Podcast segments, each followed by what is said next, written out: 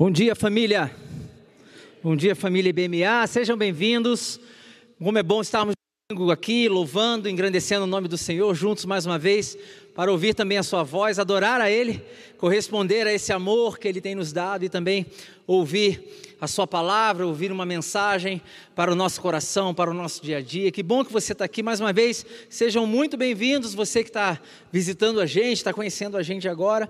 Tem sido um mês incrível, tem sido um mês muito bom para você que está conhecendo a nossa igreja, porque a gente está numa série de mensagens chamada O Jeito IBMA de Ser. Então a gente tirou o mês de outubro para explicar um pouco a nossa igreja o nosso jeito de ser, porque acreditamos no que, acreditamos, porque dizemos a, a, aquilo que, que, que, dizemos ser e por que a gente acredita em tudo aquilo que a gente fala aqui. Ah, então, se você está tá vindo agora esse mês, está sendo bom para você entender um pouco de como funcionamos e naquilo que acreditamos, o jeito IBMA de ser. Nós temos dito sempre que somos uma igreja focada em Jesus, uma igreja leve, uma igreja profunda, uma igreja funcional, uma igreja não religiosa, uma igreja literalmente focada em Cristo. Cristo para a gente é o início, meio e fim de todas as coisas. E existem algumas coisas que nós acreditamos ser fundamentais numa igreja de Jesus. E é isso que a gente está tentando trazer para você no mês de outubro. Por exemplo, nós acreditamos que a igreja de Jesus, ela investe em novos líderes. Ela treina pessoas, ela capacita pessoas. Jesus, ele treinava pessoas. Jesus tinha os seus doze discípulos, Jesus tinha o seu grupo de relacionamento, aqueles três, Tiago, Pedro, Tiago e João. Jesus treinou 70 pessoas, enfim, Jesus acreditava no crescimento e no investimento de vidas. Jesus acreditava que além de nascer de novo, era necessário crescer de novo. E por isso que nós fizemos a Target. Quantos aqui estiveram presentes na conferência Target no início de outubro? Quantos aqui? Levante sua mão. Tivemos aqui, as palestras estão no YouTube. Por que, que a gente faz a Target? Porque a gente acredita no crescimento e no desenvolvimento de pessoas, na formação de novos líderes. Acreditamos que uma igreja focada em Jesus investe em pessoas. Acreditamos também que uma igreja focada em Jesus investe nas novas gerações. E é por isso que no segundo domingo nós fizemos aqui uma festa, uma celebração, uma coisa linda de se ver e de se participar, que foram as crianças aqui no palco nos liderando em louvor e adoração, uma mensagem da liderança dos Kids e do PTX, o coral Kids e PTX. Tivemos aqui balões, tudo colorido, a gente cantando as músicas da nossa época, de quando éramos crianças, aprendendo canções novas. Por quê? Porque nós acreditamos que aquilo que acontece todos os domingos lá no Kids, no espaço Kids, PTX, Flow, aquilo que está acontecendo ali é um culto, gente. Nós acreditamos que novas gerações, jovens, crianças, adolescentes, pré-adolescentes, não são a igreja do amanhã, são a igreja de hoje, amém? Nós acreditamos que o jovem, o adolescente, a criança, o pré-adolescente, não são uma subcategoria de igreja, como mais ou menos acontece na seleção brasileira, sabe? Seleção principal, seleção sub-20, seleção sub-17, sub-tal, sub-tal, sub-tal. Tem gente que acha que jovem, adolescente é assim, a igreja sub-20, a igreja sub-13, sub-17, e nós não acreditamos nisso. Por quê? Porque a gente acredita que Jesus está 100% presente aqui, amém? Mas quanto qual é a porcentagem de Cristo que está presente nas crianças nesse exato momento? 100%. Qual é a presença de Jesus, a porcentagem da presença de Deus, de Jesus, que está presente agora nos adolescentes ali no auditório 4? 100%. Então, se 100% Deus está lá, 100% a nossa atenção vai estar lá também. O Cristo que é glorificado e adorado aqui é o mesmo que é glorificado e adorado nas crianças, nos pré-adolescentes, nos adolescentes e na nossa juventude. Por isso, Acreditamos que uma igreja focada em Jesus, ela investe nas novas gerações. E mostramos isso através do nosso segundo domingo. No domingo seguinte, nós falamos um pouco do cuidado de pessoas, porque nós acreditamos que uma igreja focada em Jesus cuida de pessoas.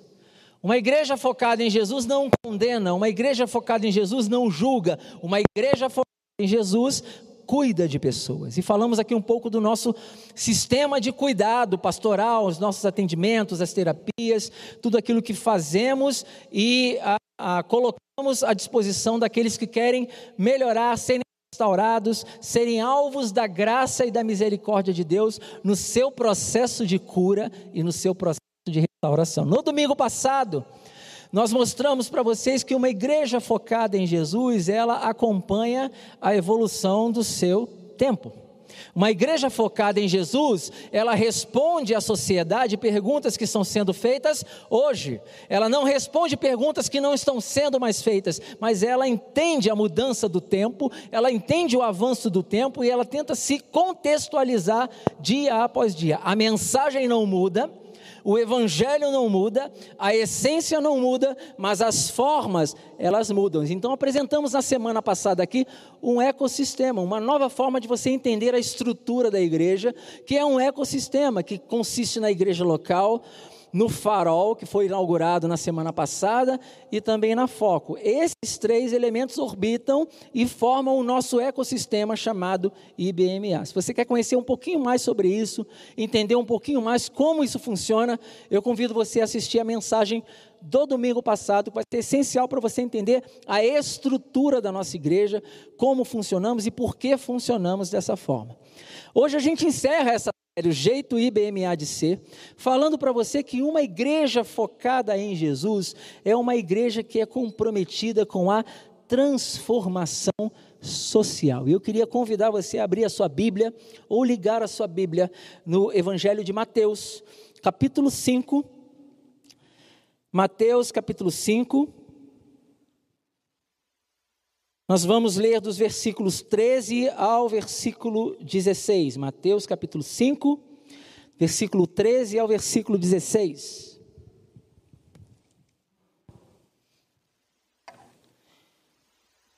Diz assim a palavra de Deus: Vocês são o sal da terra. Mas se o sal perder o sabor, como restaurá-lo? Não servirá para nada, exceto para ser jogado fora e pisado pelos homens. Vocês são a luz do mundo. Não se pode esconder uma cidade construída sobre o um monte. E também ninguém acende uma candeia e a coloca debaixo de uma vasilha. Pelo contrário, coloca-a no lugar apropriado e assim ilumina a todos os que estão na casa. Assim, brilhe a luz de vocês diante dos homens, para que vejam as suas boas obras, glorifiquem ao Pai de vocês que estás nos céus. Vamos orar? Deus, a gente entrega esse versículo, aquilo que lemos, esse trecho, ah, nas tuas mãos, a nossa vida nas tuas mãos, pedindo para que essa palavra ela seja viva, atual, dinâmica, que ela fale aos nossos corações. E apesar de muitos de nós conhecermos esse texto, nós temos a certeza de que o Senhor tem frescor para a gente nessa manhã. Existe novidade vinda dos céus nessa manhã e nós queremos ouvir.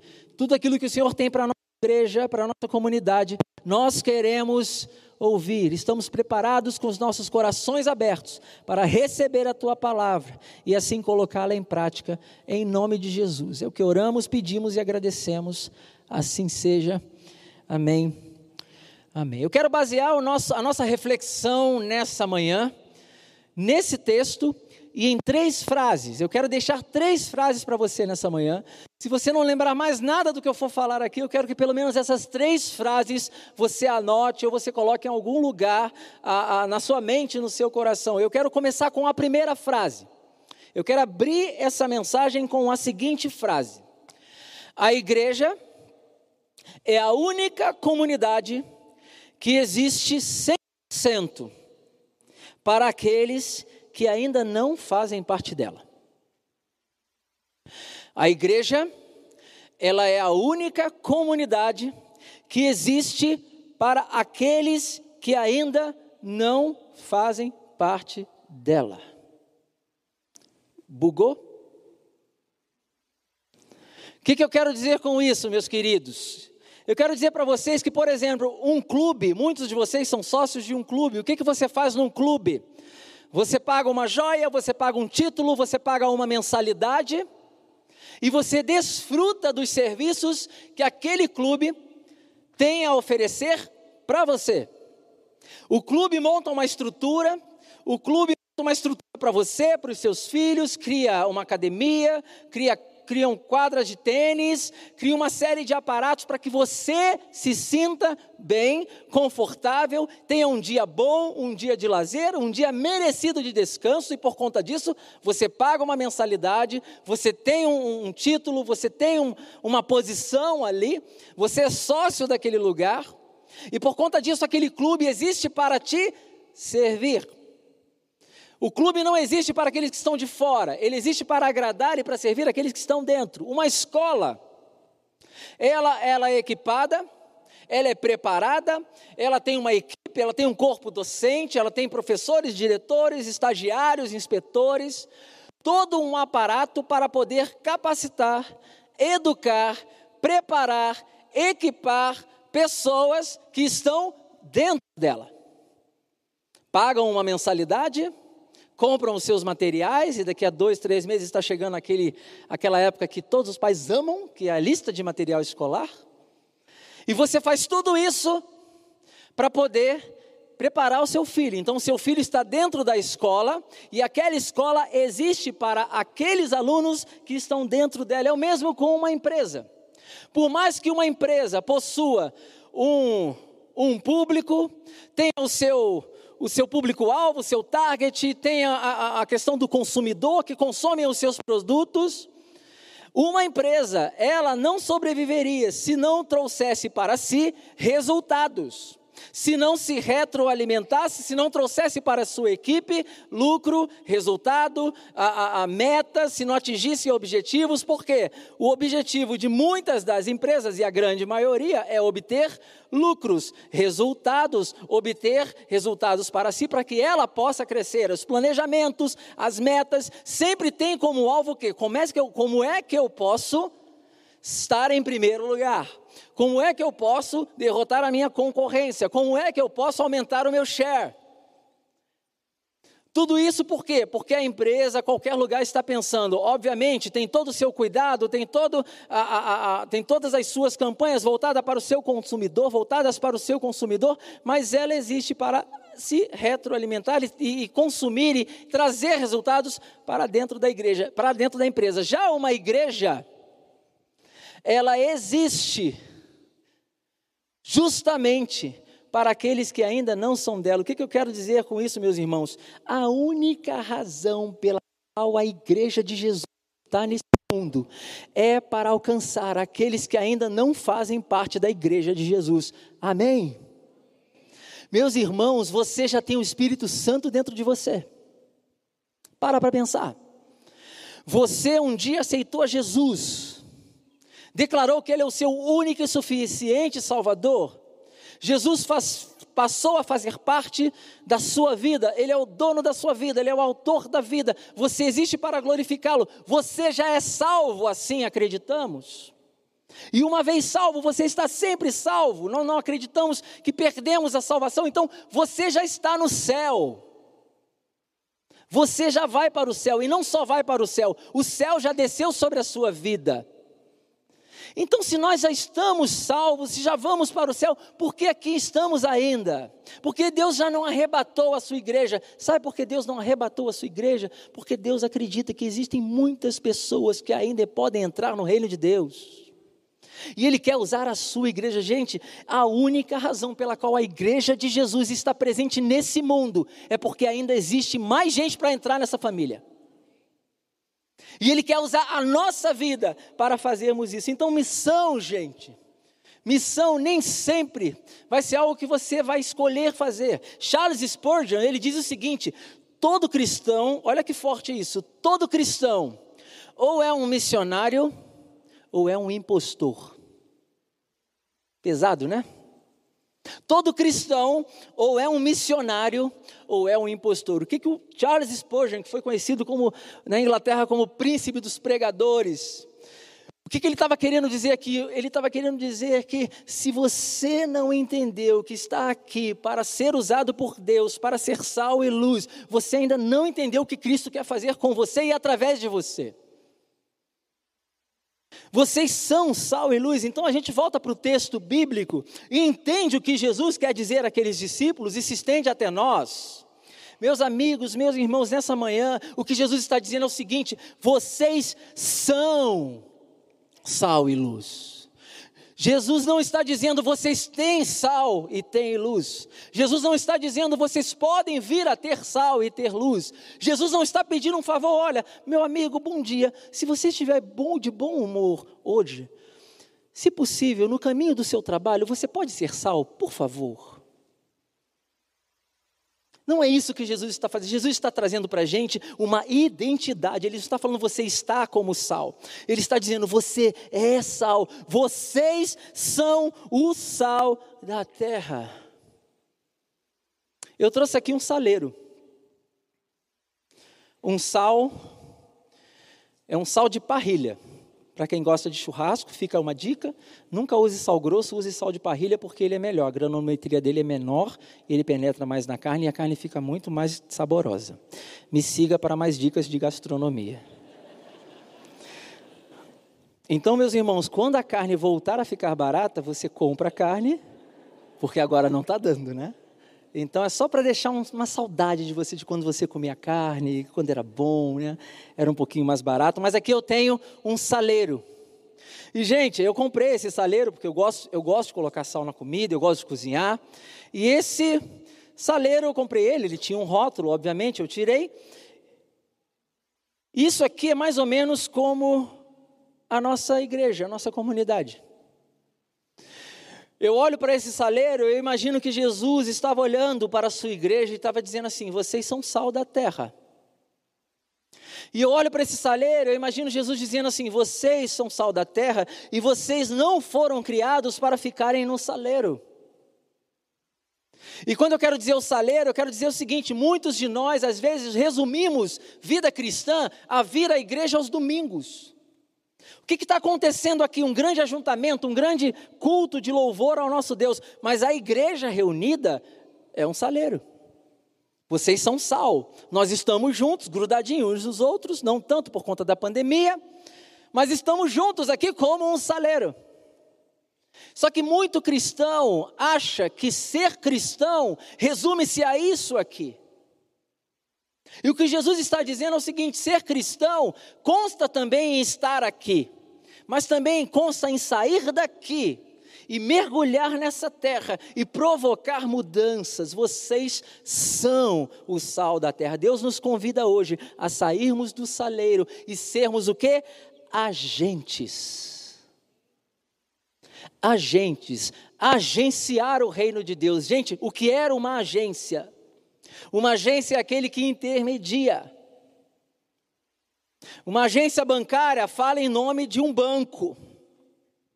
Uma agência de propaganda faz a intermediação entre o, uma empresa e um veículo de comunicação. Ele faz o intermédio. Então, o agente, ele faz aquela intermediação, ele faz aquela representação. Nós, como diz 2 Coríntios 5:20, nós somos embaixadores de Cristo, representantes do reino aqui na terra. Imagina um representante comercial que não sai da sua mesa.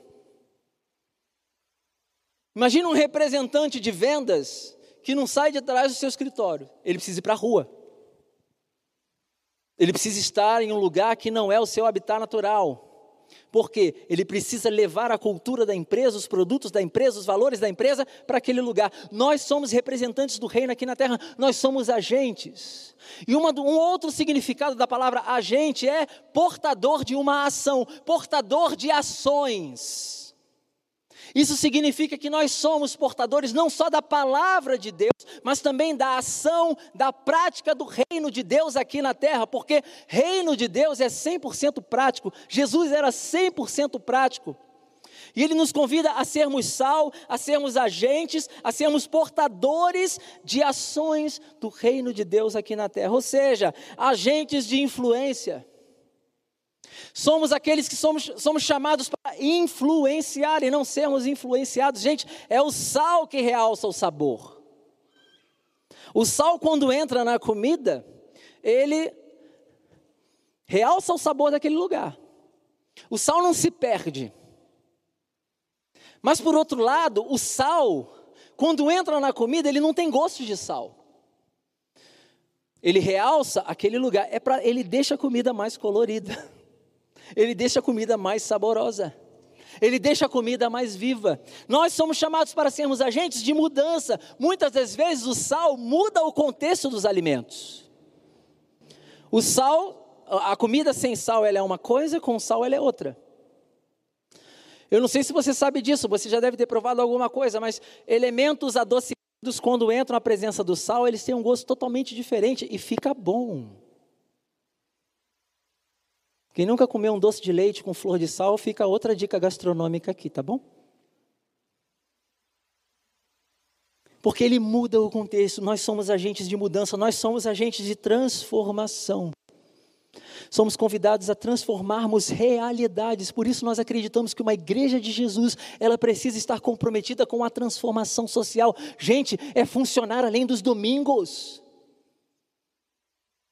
É não sair daqui hoje e achar que o nosso próximo evento enquanto igreja é o próximo domingo às nove da manhã aqui, às onze quinze às dezoito horas. Não, entre os domingos a igreja está viva, ela permanece, ela é dinâmica, ela é chamada para fazer e, e, a missão de Deus e representar o reino de Deus aqui nessa terra, agentes de transformação e por fim, agentes de revelação.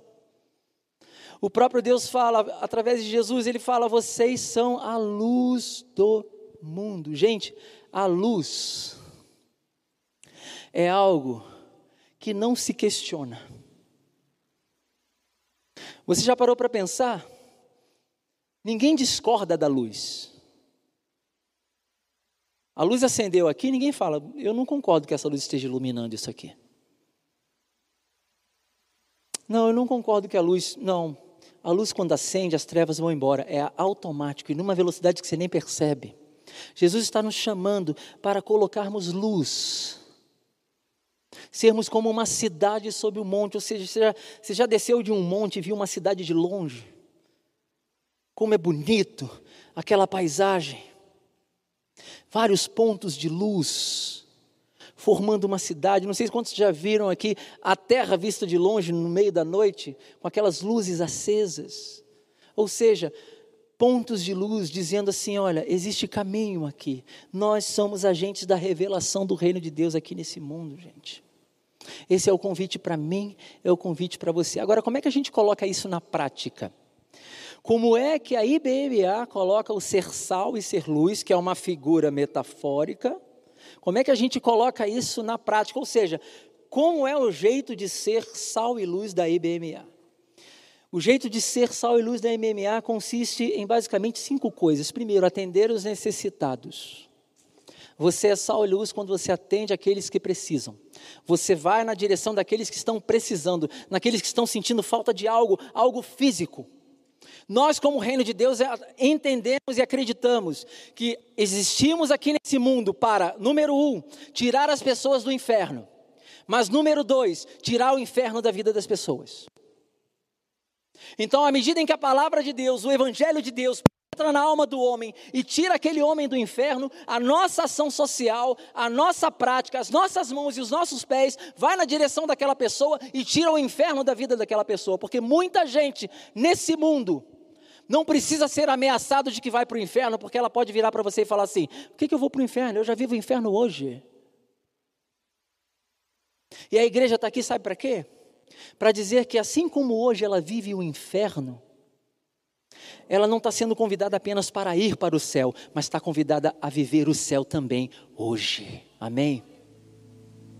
Nós somos agentes de transformação, então atender os necessitados, como por exemplo os projetos do Gente Grande, Cozinha Generosa. Número dois, gerar oportunidades, como o projeto de volta ao rumo foco, os outros projetos também, início de carreira, construir futuros, desenvolver lideranças, o Liderança 60 por 5 é um dos projetos que visa a transformação social e, por fim, suporte a igrejas pelo Brasil e pelo mundo. Pastor Sidney e Pastor Fernando estão nesse momento em Portugal, treinando, encorajando, capacitando pastores, porque a gente acredita que pastores saudáveis geram igrejas saudáveis e igrejas saudáveis transformam o mundo. Amém? A gente acredita que é através da igreja de Jesus que Deus optou por transformar esse local. E aí vem a minha segunda frase para você. A primeira é que a igreja não só não ela existe para aqueles que não fazem parte dela. E a segunda frase que eu tenho para você nessa manhã é: missão nunca será uma opção. Missão nunca será uma opção. Para o verdadeiro cristão, discípulo de Jesus, não existe a opção de ser ou não missional, de fazer ou não a missão. Para o reino de Deus e para os valores do reino, missão nunca será uma opção. Olha o que diz Deuteronômio capítulo 15, versículo 11: Sempre haverá pobres na terra. Portanto, eu lhe ordeno. O que, que Deus está falando? Eu sugiro não. Eu estou te pedindo um favor? Não. Eu lhe ordeno que abra o coração para o seu irmão israelita, tanto para o pobre como para o necessitado de sua terra. E eu quero pegar essa palavra, portanto. Deus está falando que sempre teremos aflições no mundo, a pobreza sempre vai existir. Infelizmente. Portanto, ou seja, já que a pobreza vai sempre existir, a minha solução, a minha ideia e o meu chamado para todos vocês, para você, igreja de Jesus, portanto. E aí vem três coisas que eu queria deixar para vocês nessa manhã. O que que esse portanto pode gerar em mim, você, em termos de chamamento? em termos de convocação. Eu queria deixar três, ah, três caminhos para você. Número um, portanto, não perca o seu sabor. Não perca o seu sabor. Versículo 13 do capítulo 5 de Mateus: Vocês são o sal da terra, mas se o sal perder o sabor, como restaurá-lo? Então a gente aprende aqui duas coisas: que o sal, na ótica do reino, na ótica de Deus, pode perder o sabor. Segunda coisa que a gente aprende é que, uma vez que esse sal perde o sabor, ele não serve mais para nada. Absolutamente nada. Eu só comprei esse sal para poder salgar. Se esse sal não salgar, ele não serve mais para nada. Ele vai ser jogado na terra e pisado pelos homens, como diz aqui a palavra.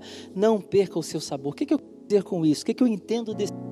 Não perca o brilho nos olhos da missão de Deus através da sua vida. Não perca o brilho. Não perca o seu sabor. Não seja insosso no ambiente em que você atua. Realce, traga vida, dê propósito às pessoas. Uma das alusões ao sal, permita-me ser um pouco alegórico aqui nesse momento, mas que eu acho muito interessante, é que uma das coisas que o sal faz, além de dar sabor e conservar, que muitos sabem, uma das coisas que o sal faz é dar sede, né? Sal dá sede. E alegoricamente, eu queria encorajar você, seja aquela pessoa que cause nesse mundo sede de Deus. Que façam as pessoas buscarem a Deus por conta da sua vida. Sede de Deus. Não perca o seu sabor. Número dois, portanto, posicione-se nos lugares onde Deus quer que você esteja. Posicione-se nos lugares onde Deus quer que você esteja. Tem gente aqui que Deus colocou em determinados lugares e está se escondendo. Tem gente aqui que Deus colocou em determinados lugares e não está cumprindo aquilo que prometeu cumprir se chegasse àquele lugar. Tem gente que está sendo luz, lamparina, luminária dentro, debaixo de uma cama ou dentro de uma caixa. Funciona que é uma beleza, mas não tem o seu propósito final, o seu propósito original que é iluminar. Então, esteja, posicione-se nos lugares onde Deus quer que você esteja. Versículo 15: E também ninguém acende uma candeia e a coloca debaixo de uma vasilha. Pelo contrário, coloca-a no lugar apropriado. Assim ilumina a todos os que estão na casa. Gente, fazer as coisas certas no lugar errado é fazer coisas erradas. Eu gosto da história daquele cara que cava, né? O cara faz um PhD em escavação. É o cara que melhor escava no universo. Sabe pegar uma pá como ninguém. Ninguém escava melhor do que ele. Ninguém cava melhor do que ele.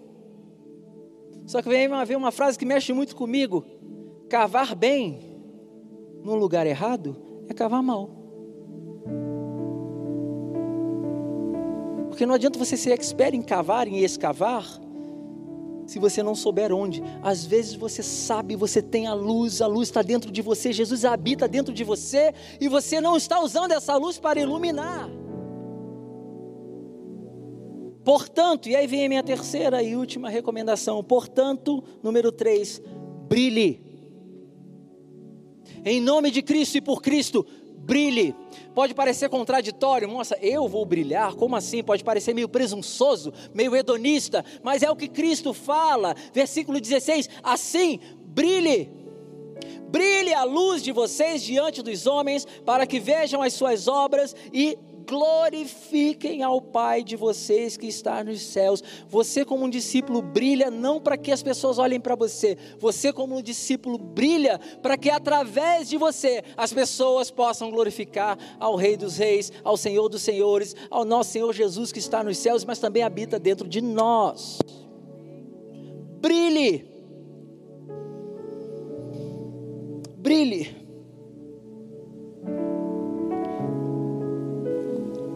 Eu quero dizer para você que missão, gente, não pode ser fardo. Missão não pode ser obrigação.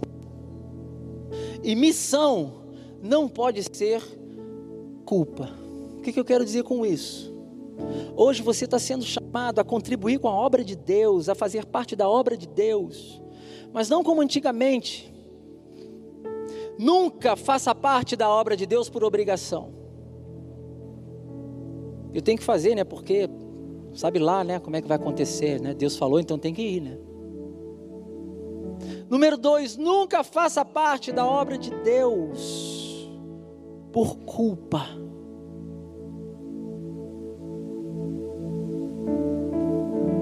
Deus me deu tanto, eu tomei até constrangido daquilo que eu ganhei. Eu preciso fazer alguma coisa para aliviar a minha culpa. Porque missão não é para ser feito com culpa, muito menos com obrigação. Eu vou dizer para você o que, que missão causa na sua vida. Sabe o que, que missão dá na sua vida? Causa na sua vida? Sentido. Meu irmão, minha irmã, você está buscando sentido de vida? Você chegou aqui frustrado porque você não vê mais sentido na sua vida? Você tem, às vezes, entrado em depressões, em tristezas, porque você não encontra sentido para essa vida? Eu quero dizer para você que hoje talvez você encontre o melhor sentido da sua vida a partir do momento que você entender que sentido de vida não tem a ver com aquilo que a gente conquista, mas tem a ver com aquilo que a gente compartilha. Você quer encontrar sentido para a tua vida? Para de buscar coisas para ter. Você quer encontrar sentido para a tua vida? Para de ficar correndo atrás apenas do seu primeiro milhão não é aquilo que você coloca para dentro de si que dá sentido na sua vida, mas é aquilo que você coloca para fora de si, em prol dos outros, que dá sentido para a tua vida. Você está buscando sentido de vida? Compartilhe, faça parte da missão de Deus. E aqui vem a minha terceira frase para você, porque eu tenho certeza que quando você realiza a missão, a missão realiza você. Quando você realiza a missão, a missão realiza você. Eu tive a oportunidade de trabalhar com missionários ao longo de alguns anos da minha vida.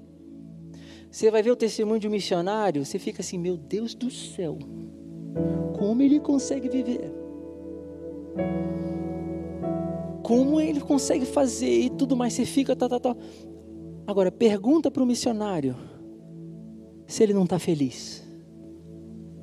Chega a constranger a todos nós que estamos aqui. A alegria que transborda no coração dele. Sabe por quê?